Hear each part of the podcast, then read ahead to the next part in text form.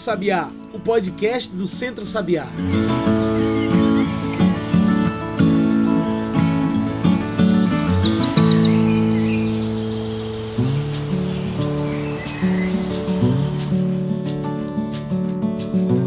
Olá e bom dia, boa tarde, boa noite para todo mundo que nos ouve agora pelo Spotify e também pelo Mixcloud. Eu sou João Lucas e está começando agora o Cantos do Sabiá, nosso podcast semanal sobre o campo, a cidade e o mundo.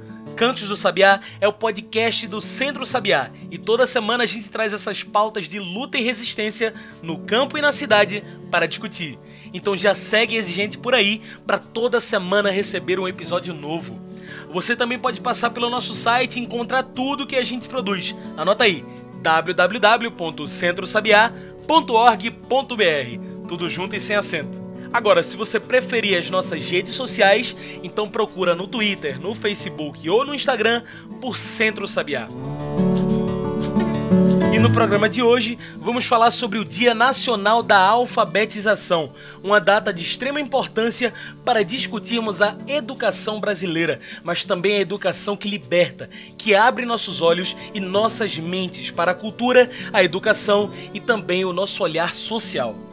O dia 14 de novembro, Dia Nacional da Alfabetização, é uma data para conscientizar a sociedade da importância da educação básica e também da luta por melhores condições de ensino em nosso país, que hoje ainda enfrenta sérios desafios na educação, com mais de 11 milhões de pessoas analfabetas.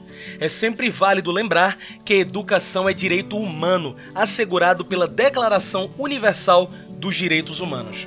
E é para falar sobre essa data tão importante que hoje convidamos para a nossa mesa Batista. Professor José Batista é professor da Universidade Federal de Pernambuco, a UFPE, formado em História. Batista, é um prazer ter você aqui com a gente hoje. O senhor poderia se apresentar melhor para quem nos ouve, falar um pouco sobre quem é você e sobre o seu trabalho? Bom dia, João Lucas. Eu sou José Batista Neto, sou professor da Universidade Federal de Pernambuco é, com uma formação na área de História, sempre me dediquei a formar professores. Há mais de 40 anos é esse o meu trabalho, formar professores para a educação básica. Porque é assim que eu entendo que a universidade é, colabora com a educação básica, é formando professores com uma que possa oferecer um trabalho de qualidade à nossa sociedade. Aliás, a universidade desempenha um papel importantíssimo para a sociedade e eu me engajo com todos aqueles que pensam a universidade dessa forma. É, fiz meus estudos na área de História e, posteriormente, eu me bandiei para o campo da educação né, e fiz minha formação, a continuação da minha formação no campo da educação. E hoje, além de formar professores eu atuo junto à Cátedra Paulo Freire, da, da mesma universidade, da Universidade Federal de Pernambuco, e é lá que nós também difundimos o pensamento de Paulo Freire, esse recifense arretado, né, que pensou a educação desde o povo mais pobre de Recife e se tornou essa, essa figura exponencial de pedagogo é, que ganhou o mundo, andarilhou pelos cinco continentes desse planeta, espalhando um, um sentido, um significado não é, do que é educação na perspectiva da libertação das pessoas, na perspectiva daqueles mais despossuídos. Né? Então, é com muito prazer que eu aceitei esse convite de vocês, me digo até que eu me sinto honrado do convite de vocês para esse, esse bate-papo. Batista, já para entrarmos de cabeça em nossa discussão, o que significa alfabetizar e qual a importância desse processo? Bom, o alfabetizar é um dos processos mais importantes da vida de um ser humano, né? porque é através do acesso ao código né, linguístico a aprendizagem da leitura, da escrita, do cálculo, né, que nós temos acesso ao conhecimento historicamente acumulado. Né? e que na nossa sociedade está organizado em diferentes disciplinas. Né? Foi assim que a sociedade ocidental moderna né, é, organizou. É, as universidades tiveram um papel importantíssimo, não só na criação, como no desenvolvimento desses conhecimentos e a disponibilização desse conhecimento para a sociedade. Né? Tudo isso que nós assistimos é, na sociedade atual, todo o desenvolvimento científico e tecnológico passou por esse processo de produção do conhecimento. Se a gente quiser pegar um aspecto hoje muito é, do momento que estamos vivendo da pandemia, o conhecimento sobre as vacinas, né? a importância das vacinas na prevenção e na erradicação de doenças. Né? Todo esse conhecimento pressupõe, lá no início, um, um processo de alfabetização. Então, as pessoas que não têm acesso à alfabetização, elas estão, de certo modo, privadas de todo esse acervo que a cultura humana produziu. Não é que elas não tenham conhecimento. Né? Os analfabetos são portadores de conhecimento, são dotados de conhecimento, né? é, vivem porque têm esse conhecimento. Mas as ampliações e a capacidade de compreensão de um conjunto de fenômenos que a sociedade produz, a natureza produz, né? eles ficam impedidos de assimilar. Então, é necessária a alfabetização a todo o brasileiro e brasileira. A sociedade brasileira não pode negar ao seu cidadão, à sua cidadã, a alfabetização. Né? E até mais após a alfabetização, que significa toda uma escolaridade não somente obrigatória, como está na lei, mas mesmo mais adiante do que a lei configurou como obrigatória, para que a gente possa ter uma sociedade do ponto de vista social plenamente desenvolvida. Né? Então, tudo isso passa por esse caminho, que é o caminho da alfabetização.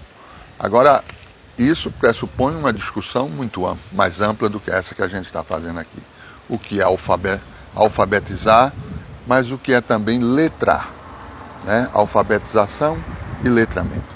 A sua pergunta, João, ela se cingiu ao aspecto da alfabetização e eu vou me ater a ele. E para além do saber ler e escrever, o que a educação pode nos ensinar? Excelente essa terceira questão, porque ela nos leva a pensar não somente no em como a, por que aprender a, a ler e escrever, mas qual é o papel da educação, o que, é que a educação nos proporciona. Né? A educação é, ela é, possibilita, antes de tudo, a nossa humanização, porque ao nascermos, embora sermos, somos sermos humanos, nós não estamos humanizados. Né? Nós não temos ainda a condição de ser humano. Parece até uma, uma brincadeira, né? Como é que alguém que nascendo humano ainda não está humanizado? Não está porque nós só aprendemos é, determinadas coisas através da educação.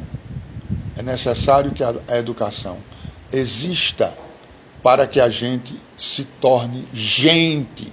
Não é? Então, como dizia Paulo Freire, a educação serve à gentificação das pessoas, a gente se tornar gente. Por exemplo, aprender a ser solidário, a ser fraterno, a ser amoroso, né? a saber partilhar com o outro, né? a saber olhar para o outro e respeitar o direito do outro. Isso tudo nós quem nos ensina isso é a educação.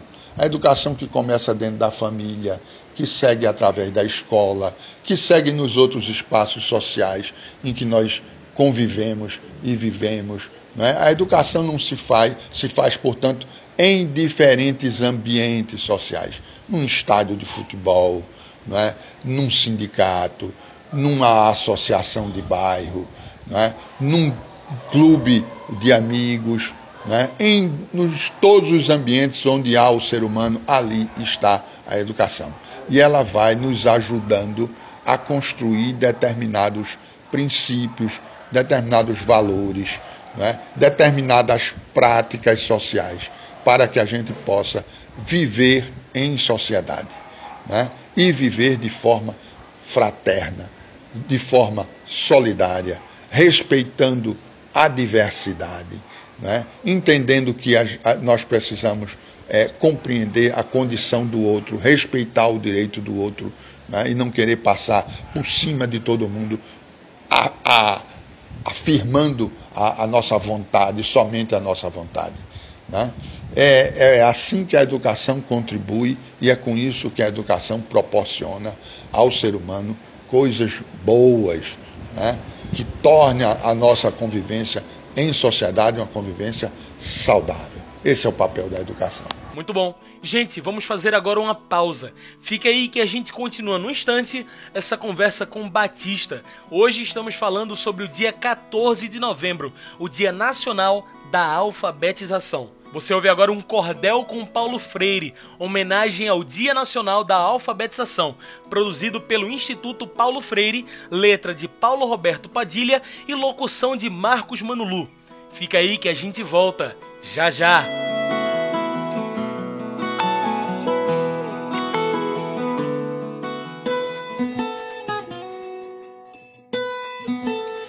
eu vou contar a história de um ser conectivo. Em 19 de setembro nasceu alguém criativo, que lutou a vida inteira, foi sempre prospectivo. O seu nome é Paulo Freire, sua vida tem memória, persistência na luta, clareza na trajetória. Para ele, esse cordel é nossa dedicatória. Na cultura popular, aprendeu a ler o mundo. Sua obra promoveu o mergulho mais profundo. Ensinar e aprender é um trabalho fecundo. A sua pedagogia, cheia de amorosidade, é um ato de coragem e de politicidade. Não se faz educação sem paixão e sem verdade.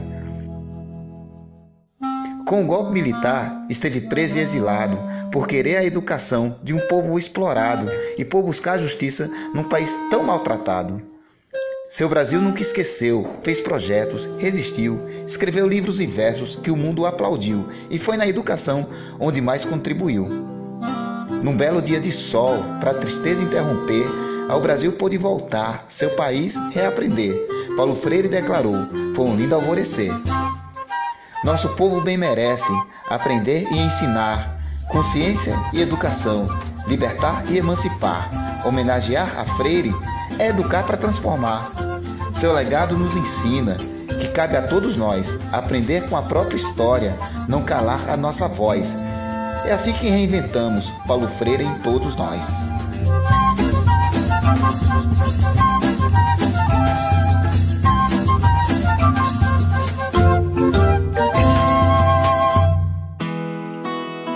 Você acabou de ouvir um cordel com Paulo Freire, homenagem ao Dia Nacional da Alfabetização e já estamos de volta. A gente segue aqui conversando com o professor Batista sobre a educação que liberta e o Dia Nacional da Alfabetização, o dia 14 de novembro.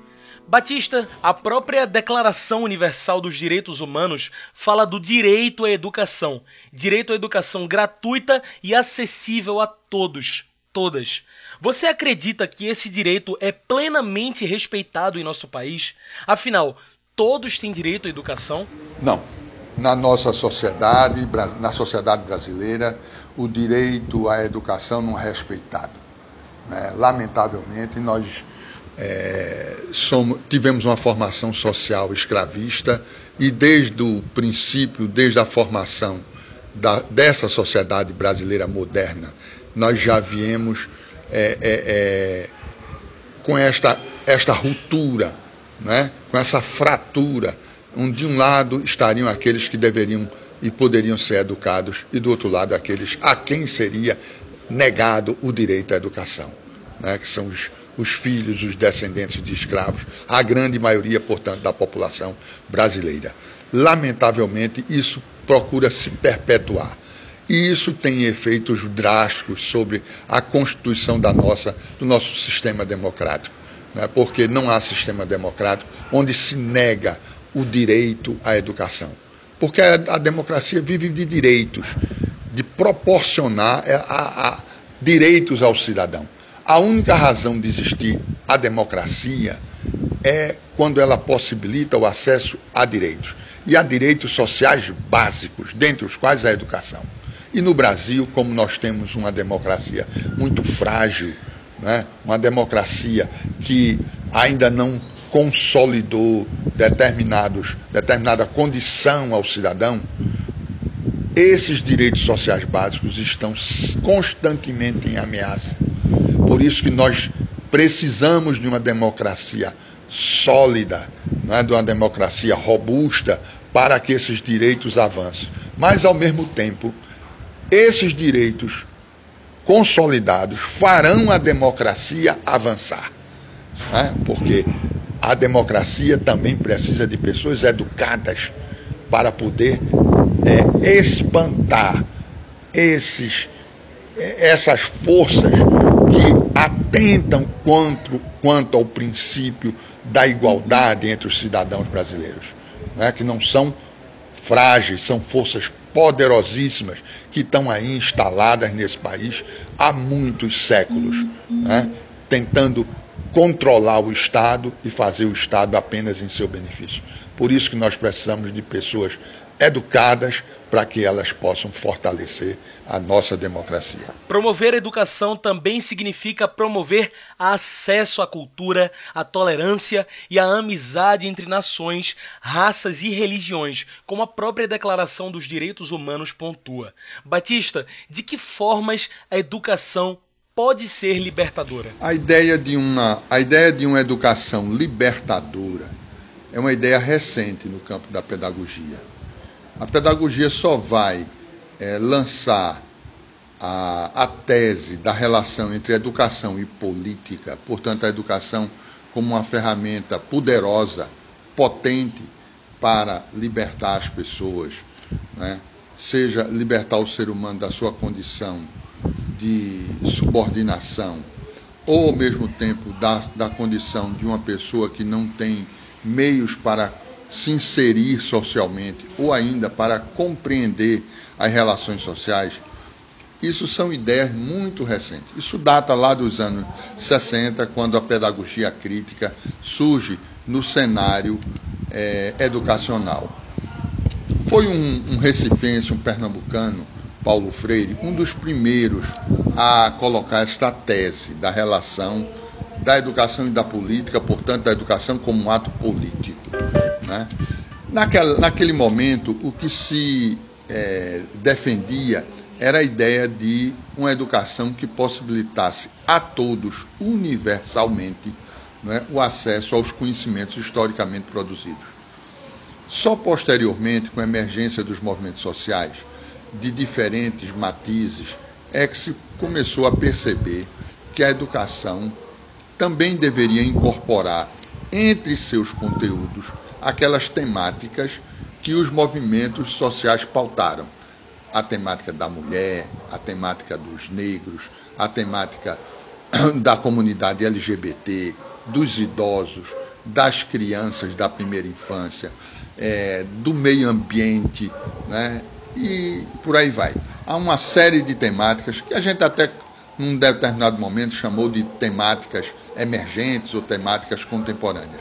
E a educação deveria se aproximar desses temas, é, para que ela ganhasse uma afinidade, uma, é, uma interligação entre o que a educação propõe e aquilo que se passa na sociedade, né?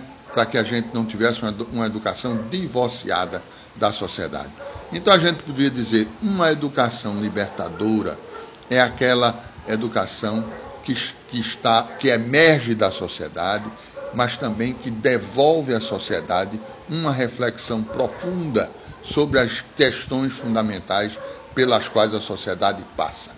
Essa relação entre educação e sociedade, portanto, é uma marca da educação libertadora. O patrono da educação brasileira, Paulo Freire, dizia que, abre aspas, a educação é um ato de amor, Por isso, um ato de coragem. Não pode temer o debate, a análise da realidade. Não pode fugir à discussão criadora sob pena de ser uma farsa. Fecha aspas.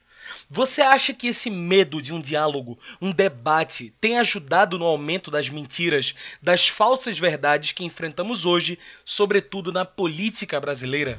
Bom, eh, se nós entendermos a educação numa perspectiva dialógica, né, aí nós diríamos sim que esse é um momento né, que é um momento de franco ataque à educação, tudo aquilo que ela tem de bom que é dotar os indivíduos de instrumentos de compreensão do mundo da realidade. E como tudo isso vem sofrendo assim fortes ataques de grupos que entendem que a educação deve ser é, realizada como domesticação do sujeito, como docilização do sujeito, formar sujeitos dóceis, é? Sujeitos que é, não se questionem, não problematizem. Se nós entendemos a educação na, numa perspectiva dialógica, eu diria que há um grande medo de que se faça o debate no país hoje. E, evidentemente, num ambiente onde não há o debate, onde as, as diferentes posições e perspectivas da sociedade não podem se explicitar, né?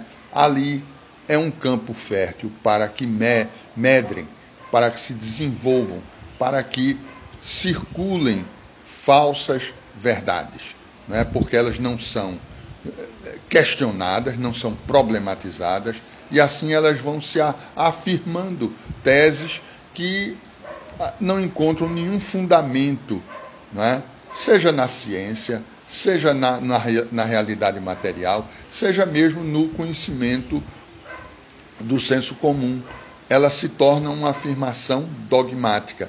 E nós temos assistido nos últimos anos nesse país uma quantidade enorme de ideias que são dogmas professados, né, que se afirmam aos quatro ventos e que não querem a ser contraditados.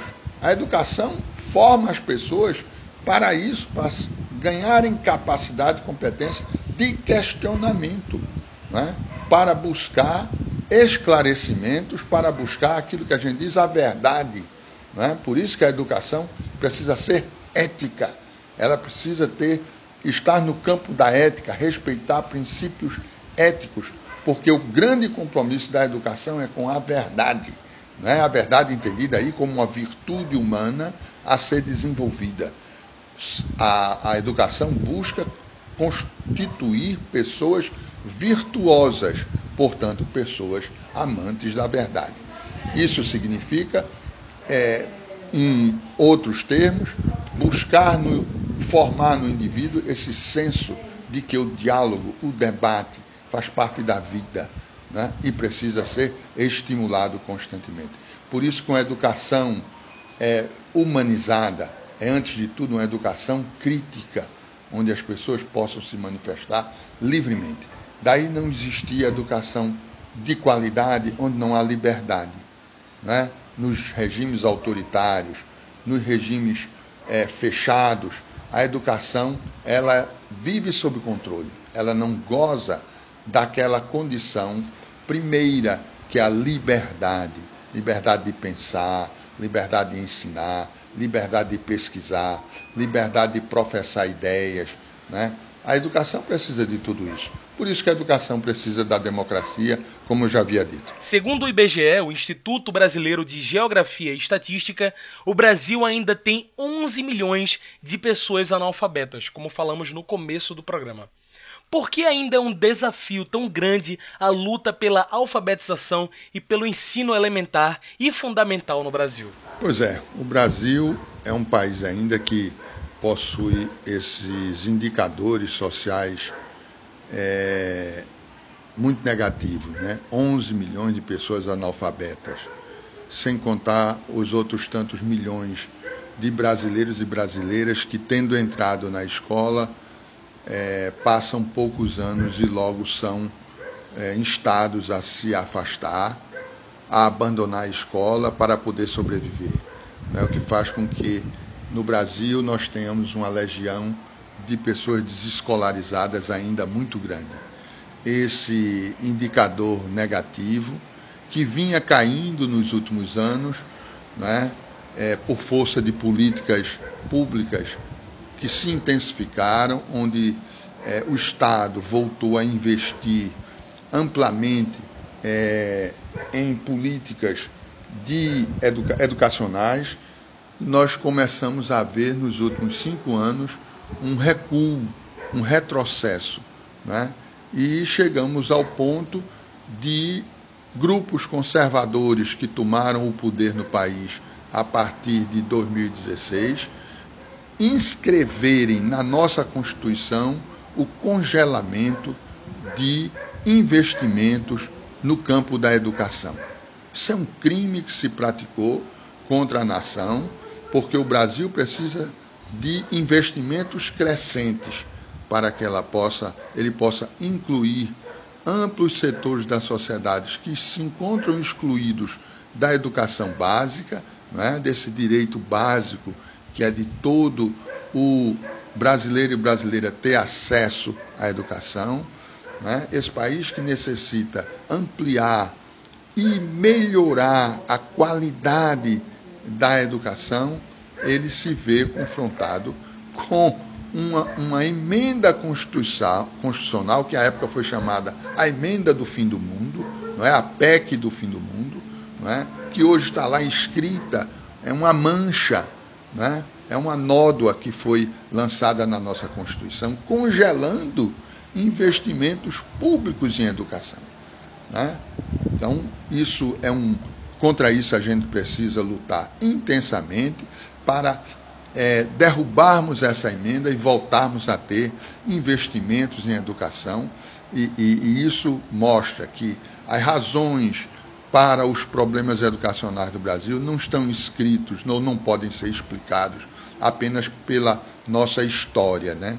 mas também por um quadro político atual, é? onde forças altamente conservadoras ainda pensam que uma sociedade desigual, não é uma sociedade onde as pessoas não têm acesso à educação, deva permanecer. Paulo Freire também dizia que se a educação sozinha não transforma a sociedade, sem ela tampouco a sociedade muda. Por isso eu pergunto: como fazer para que a sociedade e a educação andem juntos, caminhando pela mudança? Essa é uma outra questão importantíssima, né? A gente se colocar a questão de como é que a educação e a sociedade podem caminharem juntos, né? E não somente caminharem juntos, mas caminharem na perspectiva da mudança, né? Na verdade, a gente precisa perguntar que mudança é essa, né? Porque há mudanças que acontecem, mas elas nos levam a retrocessos, né? nos levam ao recrudescimento de certas situações adversas, sobretudo para os segmentos excluídos. Por isso, quando a gente fala em mudança, a gente precisa dizer de que mudança a gente está falando. Não é? Evidentemente que aqui, do meu lugar de fala, é? eu penso que a mudança deva ser uma educação que caminhe no sentido da inclusão, é? para que a gente construa nesse país uma, uma educação inclusiva.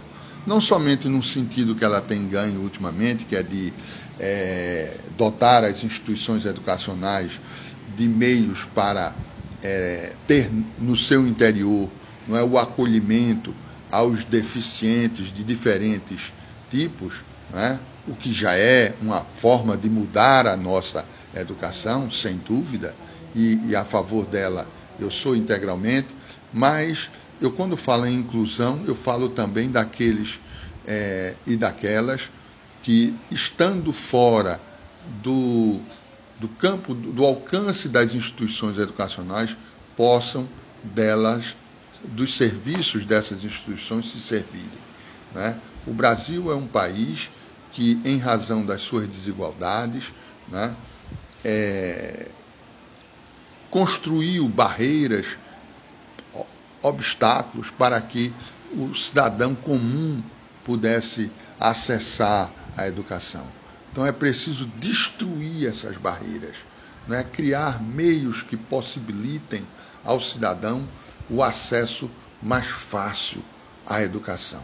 Né? Então, a escola de proximidade, uma escola de qualidade, né? profissionais bem formados, né? currículos atualizados, antenados com a, a, as questões contemporâneas, né? com uma formação ampla desse cidadão, né? numa perspectiva não somente dos conteúdos formais, mas também uma educação política desse, desse cidadão, uma, alguns aspectos culturais que compõem esse currículo. É preciso pensar, então, numa gama de questões para que a gente tenha uma educação caminhando né, junto à sociedade, caminhando em direção a uma sociedade que se transforme, né, que mude a, a, a condição daqueles que são mais necessitados.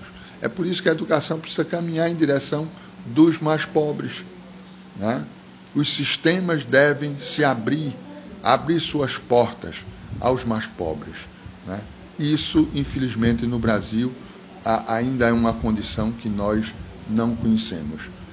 Vemos muitos esforços caminharem nesse sentido, né? mas também, vez por outra, nos frustramos quando nesse país nós sofremos golpes que fazem com que aqueles avanços conquistados sofram recuos. Né? Ah, nós todos sabemos que é mais fácil destruir do que construir. E mais difícil ainda é reconstruir. Por isso que nós precisamos manter cerrar as fileiras, nos mantermos unidos para fazer com que esse país mude e mude em direção dos mais necessitados. Muito bem. Como nossa conversa está chegando ao fim, eu trago o nosso quadro especial do podcast, o Mete o Bico. Mete o Bico é o quadro para você trazer os seus pontos finais para essa nossa discussão. Bora lá? Batista, Paulo Freire dizia que quando a educação não é libertadora, o sonho do oprimido é ser opressor. Pensando nisso é que eu te pergunto: como fazer uma educação que liberte, uma educação que una a sociedade e a educação?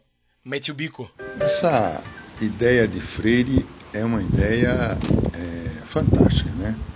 Porque o que é que a pergunta propõe? Né? Que ela diz: quando a educação não é libertadora, o sonho do oprimido é ser o opressor. Né? O que é que essa, essa ideia diz? Ela diz que uma educação, quando não é libertadora, ela forma no indivíduo a figura do opressor. Né? Portanto, ela torna aquele que se educa sobre esse regime alguém capaz de reproduzir atos de opressão, de multiplicar esses atos de opressão, de naturalizar os atos de opressão. Né? De tal modo que a gente, na consequência desse, dessa ideia, a gente vai é, observar que o indivíduo que se educa sobre esse regime vai hospedando dentro de si essa figura que, com a qual ele se identifica. Né? Há, portanto, um processo de identificação com determinadas práticas que são completamente alheias à condição de oprimido que ele tem, né? e faz com que um outro que observe o seu modo de agir, o que ele pensa, o que ele exprime, causa até uma certa estranheza. Como é que alguém que, sendo oprimido, defende determinadas teses, age de determinada maneira? Né? Então, isso tem a ver com uma educação que não é libertadora. Né? Logo, a gente se pergunta, e, o que, e no que difere a educação libertadora dessa educação do oprimido, né? que faz com que ele construa dentro de si a, o próprio, a própria figura do opressor? Essa educação libertadora, o seu primeiro papel é desentranhar do indivíduo, desconstruir de dentro do indivíduo esse opressor que habita nele né, para fomentar no seu interior para constituir nesse indivíduo né, valores é, que façam com que ele perceba a sociedade de uma outra maneira. O primeiro princípio, né, ou a primeira prática que essa educação deve fomentar é a da reflexão. Né? A reflexão, primeiramente, sobre si e em conjunto com a reflexão sobre o mundo, né? Para que esse indivíduo possa construir um novo modo de ser. Como é que eu posso ser no mundo? Né? A, a reflexão tem essa capacidade. Agora, não é qualquer reflexão, é necessário que seja uma reflexão crítica do mundo. Né? Para que uma reflexão crítica do mundo aconteça, é necessário que aí esteja presente o conhecimento. Né? É nesse sentido que a gente diz que o conhecimento é libertador. Então, a gente pode dizer que a cadeia lógica vai nesse sentido. Né? Uma educação que possa prover o indivíduo da capacidade reflexiva, de uma reflexão crítica que se faça fundada em conhecimentos. Né? É, nesse sentido, a gente caminha em direção de uma educação libertadora, aquela que desconstrói dos indivíduos o opressor que está dentro dele, para criar pessoas fraternas, pessoas solidárias, né?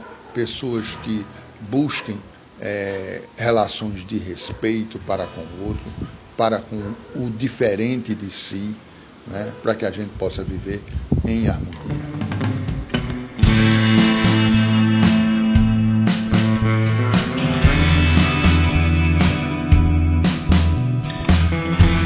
Batista, muito obrigado pela sua participação.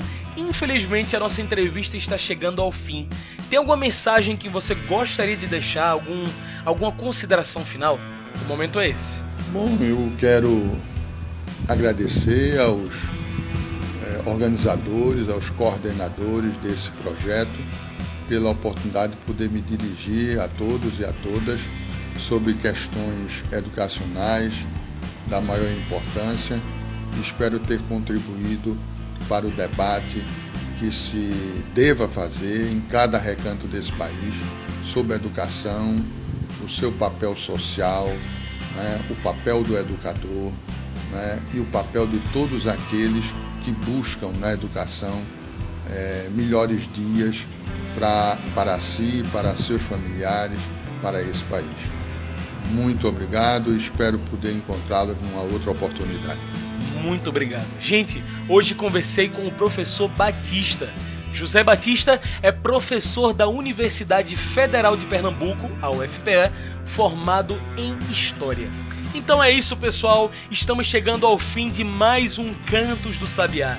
E lembrem de nossas redes sociais, viu? É por lá que você se informa sobre tudo o que o Centro Sabiá está fazendo. No Facebook, no Instagram ou no Twitter, procure por Centro Sabiá. Se preferir pelo nosso site, você nos encontra no www.centrosabiá.org.br. Tudo junto e sem acento. Esse podcast foi produzido e editado por mim, João Lucas, com a supervisão operacional de Darliton Silva, o comunicador popular do Centro Sabiá. Tchau, pessoal, e até o próximo Cantos do Sabiá.